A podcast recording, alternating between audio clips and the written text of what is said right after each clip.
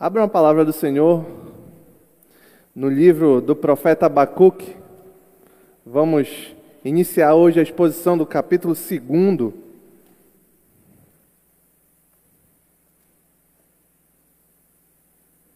Livro do profeta Abacuque, no finalzinho do, do Antigo Testamento, quase chegando no Novo. Depois do livro de Naum, Abacuque, capítulo 2. Hoje vamos considerar os versos de 1 a 3.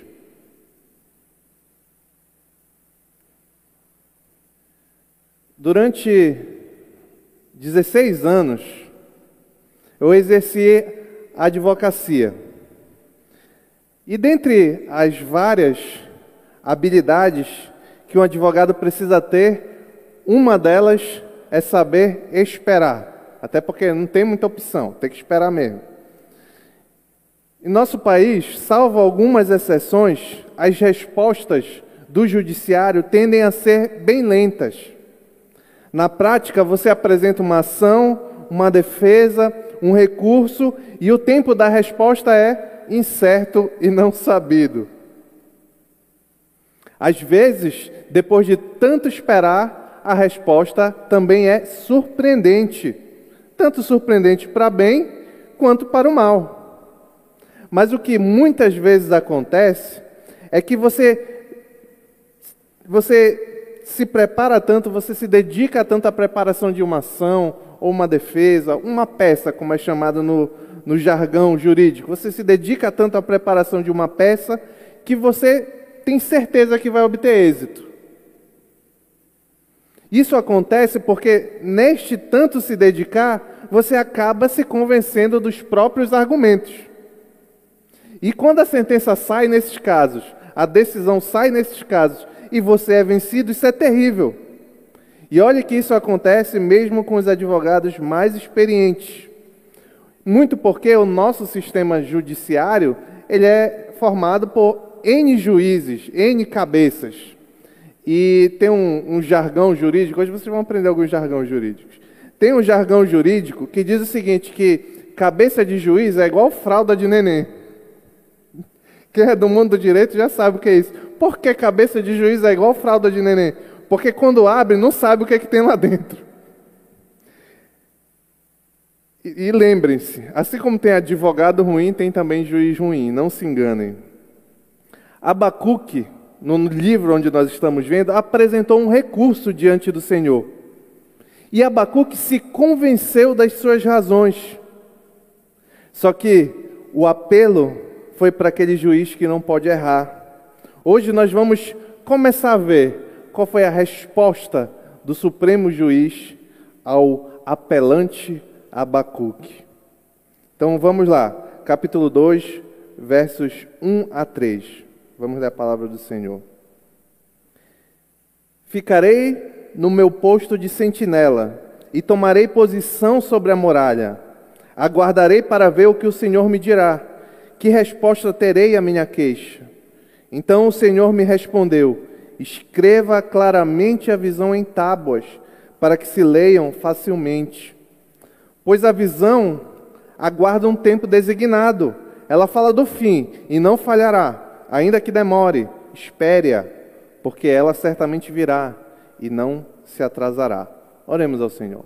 Pai querido, obrigado pela tua palavra, Senhor. Que ela produza em nós sabedoria, edificação, arrependimento, direcionamento vindo de Ti, Pai. É o que te pedimos em nome de Jesus. Amém. O povo de Judá encontrava-se num completo declínio espiritual, moral e etc. Eu tenho dito isso aqui sábado após sábado. O profeta Abacuque levantou um clamor, até quando, e esse clamor, até quando o povo ia continuar assim, esse clamor foi respondido. Na cabeça de Abacuque, a solução ideal para aquele problema era um reavivamento, o povo se arrependendo dos seus pecados e voltando para Deus. Para Deus, a solução para aquele problema era disciplinar o povo. E disciplinar por meio da nação dos babilônios, cruel e, nação cruel e impiedosa. Essa descrição vívida do castigo de Deus que tem aí no, no livro do profeta Abacuque, dos versos 5 a 11, Deus mostra vividamente quão terrível é a disciplina que se aproxima do povo de Israel, do povo de Judá. Aí então surgem questionamentos na mente do profeta Abacuque, que foi o que nós consideramos no, no sábado passado. Como é possível que Deus trate os seres humanos como peixes do mar?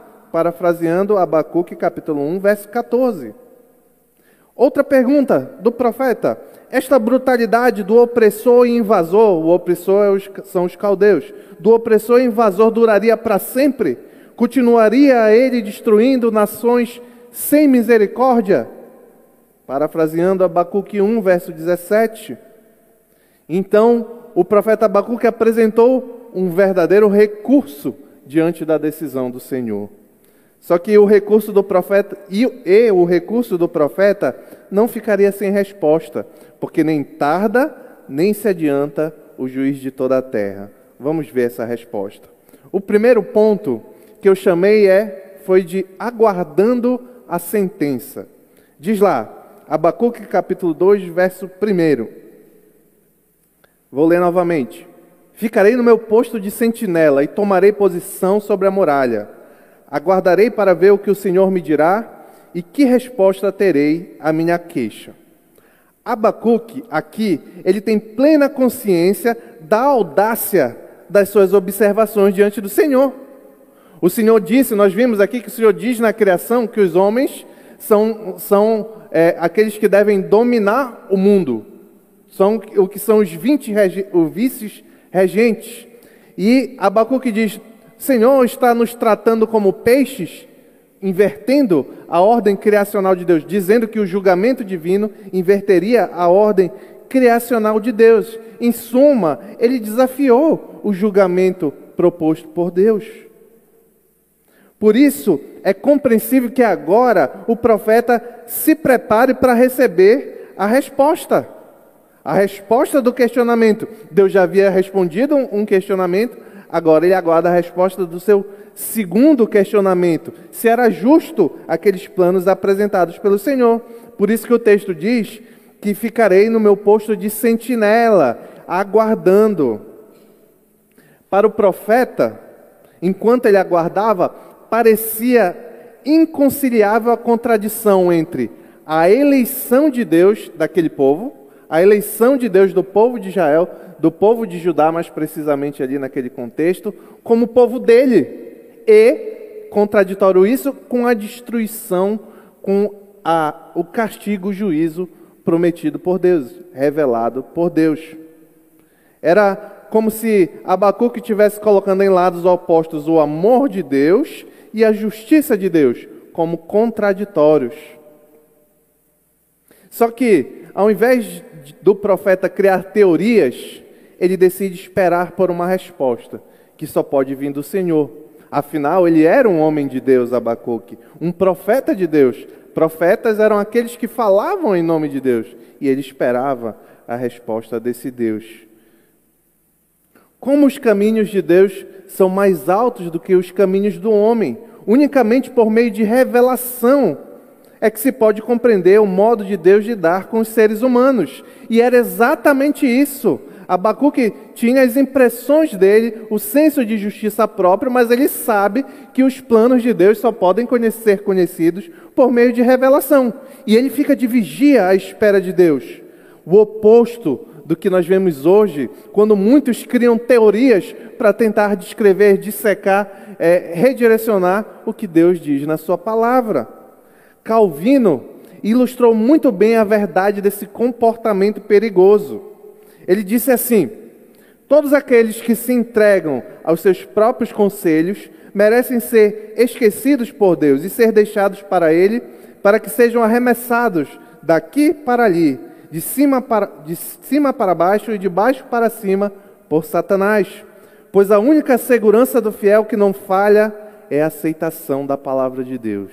Em, outro, em outras palavras, é, o profeta Abacuque estava seguindo o conselho aqui de, de Calvino. Eu sei que isso é um anacronismo, porque Calvino vem bem depois de, Abacuque, mas ele estava é, é, exercendo esse comportamento aqui que, que Calvino defende. Ele questionou Deus, ele foi ousado, nós vamos ver isso mais na, na, na sequência da resposta de Deus, mas ele aguardou a resposta do Senhor. Ele não criou uma resposta para o Senhor, em nome do Senhor, mudando os planos do Senhor, atualizando os planos do Senhor. Não, ele aguardou a resposta do Senhor. E a certeza da espera do profeta estava na fé que, como ele já havia sido respondido uma vez, que ele seria respondido novamente. Por isso que ele diz: Aguardei para ver o que o Senhor me dirá, e que resposta terei à minha queixa. Observe que aí nesse, nesse trecho que acabamos de ler, do verso 1, há duas ações do profeta aqui.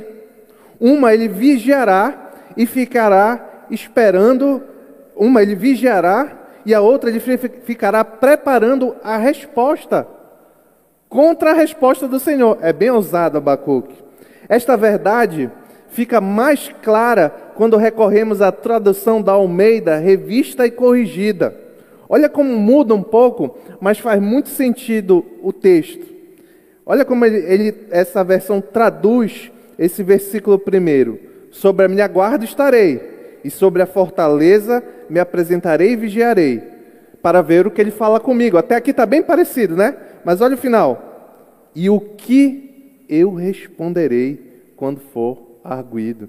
Então, Abacuque já tinha solicitado é, resposta do Senhor, o Senhor deu, ele não gostou, ele questionou novamente, esperava que o Senhor fosse responder para que ele pudesse responder novamente. Algumas traduções, como a que eu li, a NVI, a revista atualizada, parece que amenizam um pouco a audácia do profeta. Contudo, a, a, a, as circunstâncias que rondavam o profeta, a radicalidade, o problema, o grave problema que estava diante do profeta revela a razão, porque justificava esse comportamento. Ele está desesperado. Lembrem que no Antigo Testamento não é incomum nós encontrarmos grandes personagens no ato de diálogo, de aparentemente até um, uma contenda com Deus, uma discussão com Deus. O exemplo mais clássico é o do profeta Jó, que para entender o mal que vi, veio sobre ele, vocês conhecem a história de Jó? Para entender esse mal, ele defende a sua causa diante do Senhor. Olha o que diz Jó Olha como é interessante. Jó capítulo 13, verso 3. Jó capítulo 13, verso 3. Olha, olha a audácia, olha o. É, hoje para nós isso aqui é uma audácia terrível. Ele diz assim: Mas desejo falar ao Todo-Poderoso e defender a minha causa diante de Deus. Jó anseia encontrar em Deus, anseia também encontrar Deus para que possa encher, olha, olha aí, o negócio vai subindo, o tom vai subindo, para encher a sua boca de argumentos contra os planos de Deus. Olha lá, Jó capítulo 23, versos 4 a 6. Se referindo a Deus, ele diz: Eu lhe apresentaria a minha causa e encheria a minha boca de argumentos Estudaria o que ele me respondesse e analisaria o que me dissesse. Será que ele se oporia a mim com grande poder? Ele não me faria acusações. Olha como não é incomum nós vimos, vermos no Antigo Testamento esse diálogo dos profetas com o Senhor. E aqui Abacuque está no meio desse. Abacuque espera a repressão do Senhor, mas se prepara para rebater para argumentar. Nós já vimos, deixei bem claramente há duas mensagens atrás, que nunca desconsiderando a divindade, o poder, a soberania, a justiça de Deus, é, é ousadia, não é desrespeito. Vamos deixar bem claro. E aqui, existe já nesse, nesse primeiro ponto, existe algumas lições. Primeiro, é que precisamos de revelação de Deus para que nós possamos ter um conhecimento mais profundo do Senhor. Muitos se enganam hoje achando que receberam algum tipo de iluminação especial que têm algum tipo de comunicação diferenciada com Deus, que são capazes de, de interpretar, reconhecer, adivinhar, de, inclusive modificar a, a palavra revelada do Senhor. Mas não é a isso que os cristãos são chamados. Eles são chamados para aguardar do Senhor e obedecer e seguir a revelação do Senhor. Inter, além disso, interpretar os acontecimentos ao redor à luz dos ensinamentos do Senhor. Eu não posso dizer, eu não entendo porque as coisas são como são, mas eu já sei, eu já sei. Deus não pode, Ele não é soberano, então Ele não pode corrigir esse problema. Vimos isso aqui também. Ou Deus não sabe que isso está acontecendo, ou como dizem os liberais da teologia do processo, Deus está aprendendo ainda como as coisas vão ser. Ele está esperando, está numa loteria. Esse não deve ser o comportamento de quem se diz cristão. O cristão é aquele que ora como o profeta Abacuque, espera a resposta do Senhor, confia na resposta do Senhor, como aquele que fica na torre de vigia, esperando e busca na palavra revelada conhecimento dos planos de Deus. Por que as coisas acontecem como são? A Bíblia tem resposta para tudo. Porque vivemos num tempo de doença, corrupção, é, guerras e etc. A Bíblia tem resposta para isso. Porque vivemos num tempo de imoralidade sexual. A Bíblia tem resposta para isso. Porque vivemos num tempo em que a sã doutrina incomoda. A Bíblia tem resposta para isso. Não vamos considerar todas essas respostas agora, mas é para saber qual deve ser o direcionamento do coração do crente. Não fica se locupletando de coisas, mas buscando na palavra do Senhor, no que já foi revelado, a revelação perfeita, inerrante, infalível de Deus.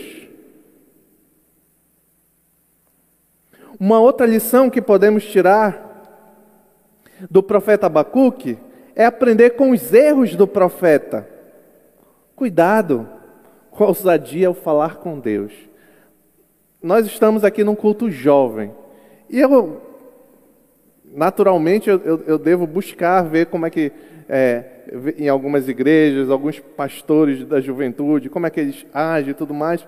Tem uma coisa que me incomoda um pouco. É quando, é, talvez por ser mais tradicional, mas me incomoda. É quando aqueles pastores que é, o Deus é o chapa, é o brother, é o amigão e apaga a luz, bota os negócios. Essa cafonada toda. Isso aí, vê bem, é, revela uma falta de reverência ao Senhor. Uma falta de reverência. Nós somos tão reverentes para algumas pessoas. Eu duvido, salvo raríssima exceção, quem é que chega lá com o nosso pastor que está ali atrás e fala, brother, e aí, tudo bem? Ninguém faz isso. E ele é um, um servo do Senhor como nós somos. Quem dirá diante de Deus? Então, é por isso que me incomoda um pouco. E o profeta Abacuque vai reconhecer esse erro lá na frente. Olha o que ele vai dizer, um dos meus versículos favoritos da Escritura. Abacuque capítulo 2, verso 20. O Senhor, porém, a gente vai ver isso mais na frente. O Senhor, porém, está no seu santo templo, cale-se diante dele toda a terra. Olha o reconhecimento desse que agora está arguindo o Senhor, ele, ele entende, a gente vai chegar nesse entendimento, mas ele diz: cale-se diante do Senhor toda a terra. Mas nós podemos também aprender com os acertos do profeta Abacuque. Abra, meu irmão, abra, minha irmã, seu coração para Deus. Abra, coloque diante de Deus sua queixa, com respeito, com reverência, como acabamos de falar, mas lamente diante do Senhor, coloque diante do Senhor sua dor, o seu problema, ore confiantemente, Ele é seu Pai. Cristo morreu para que todo aquele que nele crê fosse adotado, adotado como filho de Deus. Assim como um pai amoroso na terra, nós temos um pai, os cristãos, amoroso no céu, aqueles que têm na terra. Mas aqueles que são cristãos, pode até não ter na terra, mas tem no céu. Então, ore ao Senhor a sua queixa, o seu problema, a sua angústia, o seu medo. Aqui nós temos, é, graças a Deus, nós temos aconselhamento bíblico. Eu aconselho, o pastor aconselha, o pastor Paulo aconselha, o, o Márcio Santabrígida, o irmão Márcio Santabrígida aconselha. É uma prática saudável que nós vamos conversar, buscar conhecimento à luz da palavra do Senhor. Mas eu, se você já participou de um aconselhamento, se não participou, quando participar, você vai ver que a, a, a primeira ferramenta que deve vir à mente para que qualquer coisa ande é a oração. É orar ao Senhor. É buscar nele a resposta e a sabedoria. E aguardar pacientemente como profeta Abacuque. O segundo ponto, é, o primeiro era aguardando a sentença. O segundo ponto é a publicação da sentença. Está lá no verso 2. Então o Senhor me respondeu. Capítulo, 1, vers... capítulo 2, verso 2. Então o Senhor me respondeu: Escreva claramente a visão em tábuas, para que se leia facilmente. Aqui inicia em si a resposta digna do desafio proposto pelo profeta Abacuque. E a resposta vem por meio de uma visão a ser escrita em tábuas. E essa tábua aqui não é de madeira, não, é tábua de pedra. E aqui vem a resposta: escreva claramente a visão em tábuas, para que se leia facilmente. Por quê? Por que em tábuas? Por que em tábuas? Para demonstrar que Deus não estava disposto a continuar a ser retrucado pelo profeta. Pois a resposta deveria ser registrada de forma permanente. Depois que registrou lá na tábua, não dá mais para mudar. Ele não quer mais saber. É, é, como se Deus dissesse assim: Abacuque vai lá e questiona Deus, não, mas é assim, não, não mas Deus, coitado do povo, mas. Escreve em tábua aí, em, em, pedra aí. Agora já acabou, já falou, já deixei de falar, bacana. Agora escreve em pedra, porque agora não tem mais mudança. Outra verdade que se extrai da instrução para se escrever em tábuas é que a resposta possui um significado que não seria somente para aquele momento e somente para o profeta Abacuque, mas também para gerações e para outras pessoas que tomassem conhecimento daquelas tábuas. É uma revelação semelhante, guarda alguma semelhança com a dos Dez Mandamentos. Lá em Êxodo, capítulo 24, verso 12, diz assim: Disse o Senhor a Moisés: Suba ao monte, venha até mim e fique aqui, e lhe darei as tábuas de pedra com a lei e os mandamentos que escrevi para a instrução do povo. Então, era o que, o que Deus ia revelar para o profeta Abacuque, era algo definitivo, permanente e que o povo deveria tomar conhecimento. É por isso que, na sequência do verso 2, ele diz que deveria ser escrito para que se leia facilmente. Ou, quem tem na revista atualizada tem uma tradução interessante, diz assim: para que se leia até quem passa correndo. Quando a gente lê, e eu também quando li, eu tive essa impressão que é, não, vai, vai fixar né, no lugar, vai ser uma tábua de pedra grande, e vai fixar de forma que quem passa correndo consegue ler. Mas não é essa a ideia do texto. A ideia de ser é, é, é, escrita em tábuas de forma que leia até quem passa correndo, é que no futuro aquilo deveria ser divulgado, difundido. É esse o ato de correr. Os profetas no Antigo Testamento frequentemente são apresentados como aqueles que estão correndo com seu anúncio. Aqui podemos tirar um exemplo aqui do, do profeta Jeremias, capítulo 23, verso 21, que diz assim: não é o contexto igual, mas dá para entender a ideia do correndo. Diz assim, Jeremias, livro do profeta Jeremias 23, capítulo 23, verso 21. Não mandei esses profetas, todavia eles foram correndo, não lhes falei a eles, contudo profetizaram. A NVI ela já traduz esse mesmo, esse mesmo verso com, ao invés de e eles foram correndo, ela já interpreta dizendo assim: correndo levar a mensagem. Então a ideia de que até quem passasse correndo tomasse conhecimento é a ideia de difundir, divulgar, espalhar aquela mensagem. Assim, a resposta ao questionamento do Abacuque seria gravada em tábuas de pedra. E muitos mensageiros nos tempos futuros deveriam correr, divulgar, espalhar aquela mensagem. Não podemos deixar de relacionar a visão revelada a Abacuque com a palavra de Deus. A palavra de Deus é a mensagem do Senhor não gravada em pedras, mas gravada em um livro. E a ideia é similar. Você que se aproxima do Senhor, você que é transformado pela palavra do Senhor, tem um dever, que não é só dos cristãos, não é só dos pastores, não é só dos missionários, não é só dos evangelistas, é de todo cristão. Como você tem corrido com a palavra do Senhor? Aonde você tem divulgado? Aonde você tem sido um instrumento para que cada vez mais pessoas conheçam os planos, o Evangelho Salvador de Jesus Cristo? Nas redes sociais, onde você estuda, onde você trabalha com seus familiares. Olha que eu tenho muito eu, eu não, eu, em questão de rede social, eu não posso falar, porque eu não, quase não uso. Mas eu, vocês me seguem, então eu vejo tudo que vocês estão fazendo. E eu vejo, eu, é muito difícil eu ver algumas pessoas falando, falam de tantas coisas, tantos outros assuntos, divulgam, gastam energia, tudo mais, mas eu não vejo muitos divulgando a palavra do Senhor, correndo com a palavra do Senhor como devia ser aqueles profetas.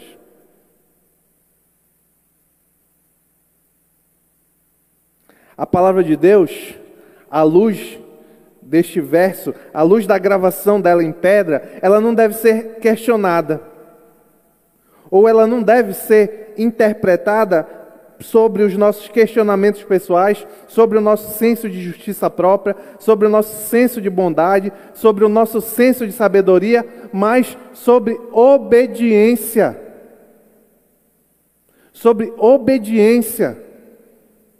Hoje as pessoas vão com todas as, a sua, vai com toda a sua cosmovisão, com todas as suas ideias, com toda a sua mente e se aproxima da Escritura e quer a partir dessas ideias interpretar a Escritura, como se a Escritura fosse secundário à nossa forma de pensar.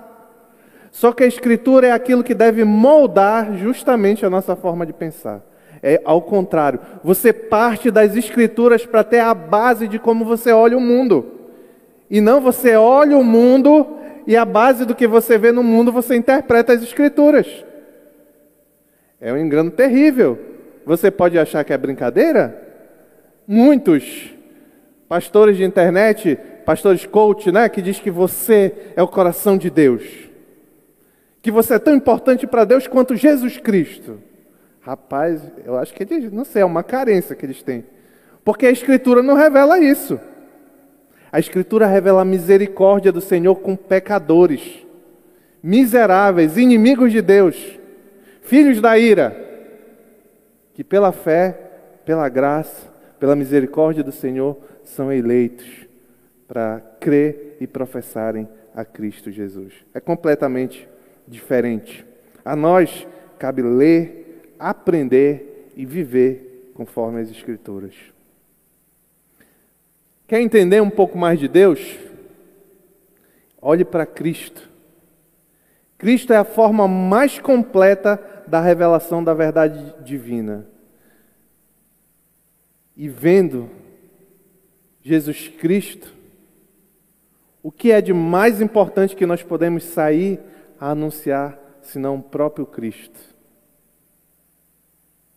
O terceiro ponto é o prazo da execução da sentença. Já vimos aguardar a sentença, a publicação da sentença e agora a execução da sentença. No verso 3. Pois a visão aguarda um tempo designado. Ela fala do fim e não falhará, ainda que demore, espere-a, porque ela certamente virá e não se atrasará. Este verso revela que a visão que foi dada a Abacuque é futura, infalível, e por isso o profeta precisa escrever em pedras. Não, não tinha erro, não tinha mudança. Escreve na pedra, porque vai acontecer exatamente como eu falei, disse o Senhor. Assim, independente dos questionamentos do profeta Abacuque, ele teve que saber: olha, no, tá, eu já te ouvi, mas no tempo designado, a dura realidade da devastação do povo e a, o exílio babilônico vai acontecer. E a, a, a decisão do Senhor diz que fala do fim. Não só o profeta, mas o próprio Deus, como autor dessa visão, anela por ver a execução de sua própria palavra de profecia. Mas o que significa esse fim a que o Senhor se refere? O texto não fornece muita informação para ajudar nessa definição. Contudo, a referência ao tempo designado de cumprimento que viria depois de que muitos mensageiros corressem com aquela mensagem, pressupõe que este fim se refere ao final, ao estágio final da obra de Deus. Logo, esse fim possui o que a gente chama de significado duplo de profecias, porque ele aponta para aquele acontecimento mais próximo ali, que seria quando os caldeus enfim chegassem para levar Judá, mas aponta também para um acontecimento mais distante, o fim escatológico, o cumprimento, isso é o que nós chamamos de cumprimento duplo de profecias. Algumas, alguns profetas do Antigo Testamento, eles anunciavam uma profecia revelada pelo Senhor que tinha dois cumprimentos, um mais próximo e um muito mais distante. Observe que a visão dada a Abacuque era certa, verdadeira, a despeito de todas as aparências em contrário que ele entendesse. Por isso que Deus fala, não falhará, ainda que demore, espere-a, porque ela certamente virá. Abacuque ou aqueles que lessem, tomassem conhecimento da visão, poderiam até contradizer a mensagem, ou até entender que Deus estava mentindo. Porém, nós sabemos que Deus não mente, não é capaz de mentir. Números 29 e 19. Logo, a terrível, a terrível visão dada a Abacuque se cumprirá, se cumpriria e não se atrasaria. Há, um, há uma aparente contradição aqui nesse verso, porque ele diz: ainda que demore, espere, porque ela certamente não se atrasará. Ele diz que vai demorar, mas diz que não vai se atrasar. Mas aqui também é só uma aparente contradição. João Calvino vai nos ajudar aqui na solução, comentando esse, esse verso. Ele diz: pelo prisma humano, a visão pode parecer tardia em seu cumprimento, por causa do longo período envolvido em sua concretização. Mas, pelo prisma de Deus, a infalibilidade do seu cumprimento, precisamente de acordo com o plano divino, não pode ser questionado. Então é por isso que ele diz: ainda que demore para você, ainda que para você, Abacuque, demore, ele diz: não se atrasará, no meu tempo vai acontecer. É isso que ele está dizendo em outras palavras. E aqui tem algumas lições para nós quando nos aproximamos do, sim, do fim. Demorar e atrasar são coisas diferentes. Demorar e atrasar são coisas diferentes. O fato de que é, muitos cristãos na história da igreja questionaram por que Jesus ainda não voltou, a, um, se você entender como uma possível demora, não quer dizer que está atrasado, nem adiantado. Vai chegar no tempo certo. Demorar não é atrasar, são coisas diferentes. A nós que aguardamos no tempo presente, com sofrimentos, lutas e batalhas, cabe confiar nas promessas do Senhor. Elas virão, não está demorando, você não está sofrendo demais, elas virão. O dia certo, elas chegarão e o Senhor voltará para cumprir todas as promessas, promessas prometidas. Ficou ótimo. Sabendo disso, uma outra lição que devemos ter é que quando nós refletimos e pensamos de que haverá o fim, que nós não sabemos quando é o fim e que ele não se atrasará, é que deve mudar a nossa perspectiva. Eu lembro, aqui só os mais antigos vão lembrar. Eu lembro que na virada do ano de 99 para 2000, para 2000 espalhou-se que haveria o bug do milênio. Os mais novos não sabem o que é isso, mas eu vou explicar. O que era o bug do milênio? O bug do milênio era o seguinte: os computadores mundiais, era a teoria, né? Os computadores mundiais eles não eram ajustados para fazer essa mudança do ano 1999 para o 2000. Não sei de onde tiraram isso. Mas por causa dessa, dessa, dessa despreparo, digamos assim, da computação mundial na época, achavam que quando mudasse ia desregular tudo, as bombas que estavam guardadas iam começar a sair, explodir tudo. Tinha gente que acreditava nisso. Só que nessa época era muito comum nas conversas interpessoais as pessoas perguntarem: o que você faria se só faltasse um dia, ou um mês, ou uma semana para o fim do mundo? Era, era, um, era um assunto comum hoje, mas ninguém pensa nisso. Mas naquela época muitas pessoas pensavam nisso. O que você faria se só tivesse um dia? O que você faria? Isso era comum nas conversas, eu lembro bem. E é interessante notar como é o coração humano, pecador, miserável. Olha, eu dava cada resposta terrível que não é nem digna de ser mencionada aqui. Todas voltadas à satisfação do meu prazer. Era, era, era absurdo. E a maioria das respostas era nesse sentido. O que você faria? O que você faria se faltasse um mês, uma semana, um dia para Jesus voltar, uma hora para Jesus voltar? Buscaria rapidamente se satisfazer o prazer, os seus prazeres, fazer aquilo que você queria tanto fazer e não deu tempo? Ou buscaria se arrepender dos seus pecados e se colocar santo diante do Deus que, que vem cumprir as suas promessas. Jonathan Edwards, em suas resoluções, acho que já, já comentei aqui sobre Jonathan Edwards, Jonathan Edwards, ele, com 18 anos, ele, se, ele foi convertido ao Senhor. E ele era bem piedoso, e ele escreveu 70 resoluções que ele deveria cumprir para ser um bom cristão. E entre essas 70 resoluções, ele escreveu a, a 19, ele escreveu assim: Resolvi nunca fazer qualquer coisa que eu temesse fazer. Se eu esperasse que faltaria menos de uma hora até que eu ouvisse a última trombeta. A entonação ficou ruim, vou ler de novo. Resolvi, que, resolvi nunca fazer qualquer coisa que eu temesse fazer, se eu esperasse que faltaria menos de uma hora antes que eu ouvisse a última trombeta. Era um homem que vivia o cristianismo sabendo que deveria sempre, constantemente, ter o melhor testemunho, aguardando a volta, como se fosse imediato, e uma hora, a volta do retorno de Cristo. Concluindo, vivemos hoje, em nosso tempo, em condições semelhantes ao do profeta Abacuque. A imoralidade está aí, a, a, a idolatria está aí, a, a, lei do Senhor é desprezada, esnobada, é, é modificada, mal interpretada, mal ensinada e, e a maldade parece que cresce e se abunda. Mas uma coisa é certa: a sentença já foi proferida, já foi publicada. Estamos no tempo de aguardar a execução, que chegará no momento certo e será o ponto final. Ainda há tempo, ainda há tempo de nós termos a absolvição dessa sentença.